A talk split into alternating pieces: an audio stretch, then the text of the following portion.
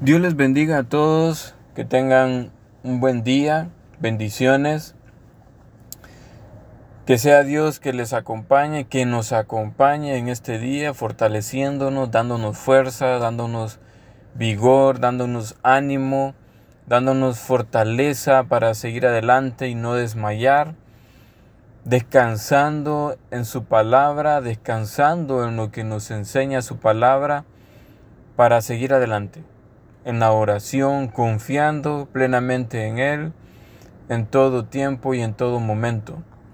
Vamos a continuar con la lectura de la palabra de Dios en el Salmo capítulo 15. Salmo capítulo 15. Y dice, Dime, Dios mío, ¿quién puede vivir en tu santuario? ¿Quién puede vivir en tu monte santo? Solo quien hace lo bueno y practica la justicia.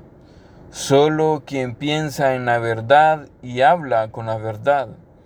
Solo quien no habla mal de nadie, ni busca el mal de nadie, ni ofende a nadie. Solo quien desprecia al que merece desprecio, pero respeta a quien honra a Dios. Solo quien cumple lo que promete aunque salga perdiendo. Solo quien presta dinero sin cobrar interés y jamás acepta dinero para perjudicar al inocente. Quien así se comporta vivirá siempre seguro.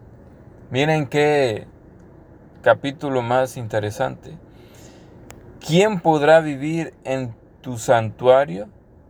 ¿Quién puede vivir en tu monte santo? Solo quien hace lo bueno, practica la justicia y sigue.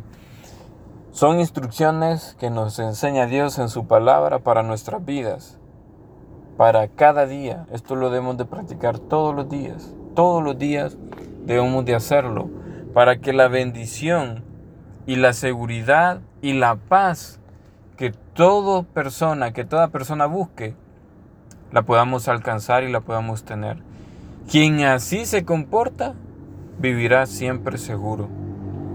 Vamos a continuar con el capítulo 16 de Salmos en este mismo audio, capítulo 16. tiene como título Tus enseñanzas son mi guía. Cuídame, Dios mío, porque en ti busco protección. Yo te he dicho, tú eres mi Dios todo lo bueno que tengo lo he recibido de ti. Sin ti no tengo nada.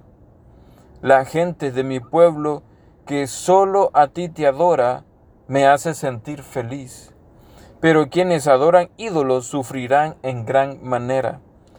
Jamás rendiré culto a los ídolos, jamás le presentaré ofrendas. Tú eres mi Dios, eres todo lo que tengo. Tú llenas mi vida y me das seguridad. Gracias a ti, la herencia que me tocó es una tierra muy bella. Yo te bendigo por los consejos que me das, tus enseñanzas me guían en las noches más oscuras.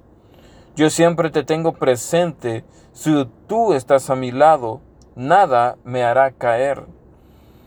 Por eso estoy muy contento, por eso me siento feliz. Por eso vivo confiado. Tú no me, deja, no me dejarás morir, ni me abandonarás en el sepulcro, pues soy tu fiel servidor. Tú me enseñaste a vivir como a ti te gusta. En tu presencia soy muy feliz. A tu lado soy siempre dichoso. Amén. Dios bendiga su palabra. Este capítulo 16, tremendo capítulo. Dios cuida de mí es de el salmista David, el rey David. Tú eres mi Dios. Miren lo que dice el rey David. Lo que el rey David dice es tremendo. El rey David dice, tú eres mi Dios. Todo lo bueno que tengo lo he recibido de ti. Sin ti no tengo nada. Es unos, es son unas palabras tan, pero tan profundas, son tan, unas palabras de total agradecimiento, es una, son palabras de total obediencia a Dios.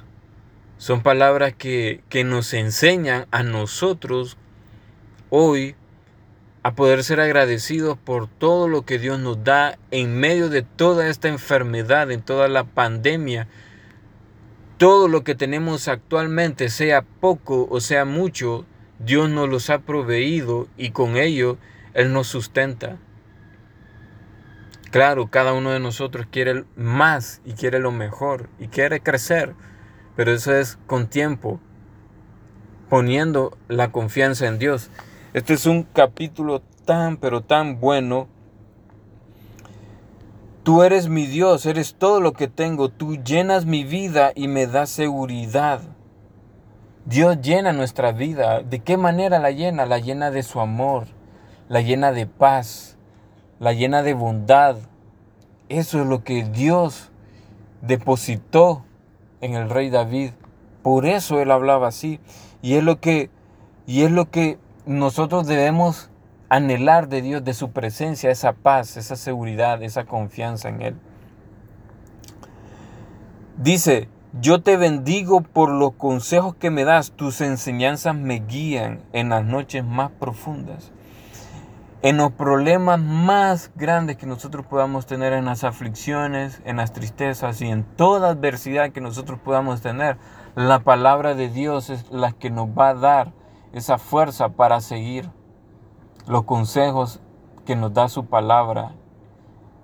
Nosotros podamos acudir a la oración, a la palabra de Dios y nosotros vamos a sentir esa paz, esa confianza, esa presencia de Dios que inunda nuestras vidas para estar bien. Por eso estoy muy contento, por eso me siento feliz, por eso vivo confiado.